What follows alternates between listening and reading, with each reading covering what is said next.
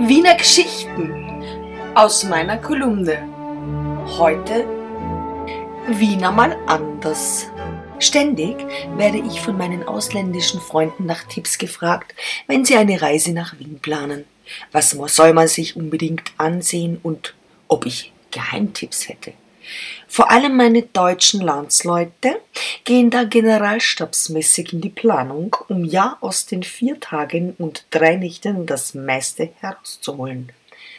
Es wird die Innenstadt im militärischen Laufschritt erkundet, der Glockenturm des Stephansdoms in Rekordzeit erklommen und durch die Museen gefegt, dass kein Staubkörnchen mehr liegen bleibt.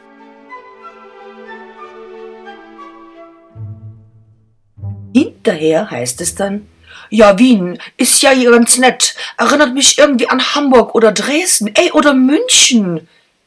Wie bitte? Wien? Hamburg? Genau das ist dann ein Zeichen, dass du, lieber Wienentdecker, unsere geliebte Stadt überhaupt nicht erfasst hast. Denn die einzige Methode, dieser einzigartigen Stadt nahezukommen, ist diese. Man muss zunächst einmal das Lebensgefühl inhalieren, sich akklimatisieren und dann den Dreivierteltakt-Rhythmus annehmen, den diese Stadt einen doch eh so laut und deutlich vortickt. Und in diesem beschwingten Modus schaut man sich zunächst einmal die Innenstadt an, am besten mit einem Hop-on-Hop-off-Bus, einmal die ganze Runde, Danach geht man auf einen Café in Sacher oder einen der vielen Würstelstände auf Eitrige mit einem Buckel. Käsekreiner ist das. Und dann 16er Blech. Das ist das Otterkringer Helle aus der Dose. Jetzt nochmal eine Runde, aber diesmal mit Aussteigen, da wo es einem gefällt. Museen sind praktisch, wenn es regnet. Aber bei Kaiserwetter, ins Kunsthistorische und in die Albertina geht's noch. Bei Kaiserwetter geht es nach dem touristischen Standardprogramm der Innenstadt hinaus in die Randbezirke. Die Gloriette strahlt über dem Schlosshügel. Die Leute sind bei dem Wetter alle entspannt und lächeln sogar, wenn ihnen die U-Bahn vor der Nase davonrollt. Also weiter zum Schloss Schönbrunn und dem Tierpark in Hietzing, so heißt der Bezirk, und dann entweder ins Dommeier auf einen großen braunen oder für die Gestopften das sind die Wohlhabenden, ins Hitzinger Blachhutter auf einen Original Wiener Tafelspitz.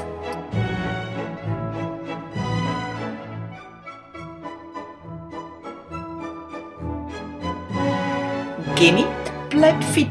Stadtwanderweg Wien. Nun kommt der Stadtwanderweg 8 für die Beweglichen. Einmal rund um ganz Wien. Da kommt man automatisch bei den ausgesteckten Besenwirtschaften und Heurigen vorbei. Wenn man dann noch gehen kann, geht's in die Donauauen, wo man nackt baden darf aber nur wenn man will. Allerdings sollte man sich nicht voll bekleidet dort länger aufhalten und schon gar keine Fotos machen. Also entweder runter mit der Wäsch oder man läuft in Gefahr, als Spanner deklariert zu werden und dann können auch einmal Steine fliegen oder Bierdosen oder Hühnerkeulen. Also für die Gschamigen, auf Deutsch die Brüden, geht's da lieber weiter auf die Donauinsel, unser Naherholungsgebiet am Entlastungsgerinne mit vielen Bars, Cafés, lauter Musik und jeglicher Art Drogen, die man dort am sichersten bekommt, wie man unschwer aus der Boulevard-Berichterstattung entnehmen kann. Der Prater, Bermuda-Dreieck und Absturz. Danach vielleicht nun etwas stoned mit der U-Bahn in den Prater, damit einem das verbliebene Geld auch noch aus den Taschen gezogen wird. Also entweder freiwillig oder einer der vielen Taschendiebe. Dort hatte wieder mal eine leichte Beute mit einem zugetrönten Turi. Mittlerweile ist es schon spät am Abend, darum noch schnell ins Bermuda-Dreieck, um dort endlich selbst verloren zu gehen. Am nächsten Morgen finden wir euch eh alle wieder. Wir finden immer alle wieder. Sogar die Campus ist wieder auftaucht. Nimm dir Zeit und nicht das Leben.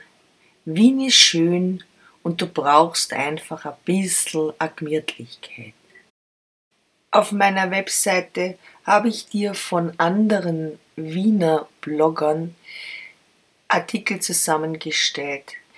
mit Spaziergängen durch Wien, ähm, zehn touristische Tipps in Wien, die du auslassen kannst, einfach persönliche und ehrliche Erfahrungsberichte und es gibt nicht nur den Wiener Naschmarkt. Schau dir einfach die Stadt mal mit anderen Augen an. Und wenn dir die Zeit nicht langt, ist aber nicht besser, wenn du wieder mal vorbeischaust. In diesem Sinne, hab eine schöne Woche. Baba, deine Marion.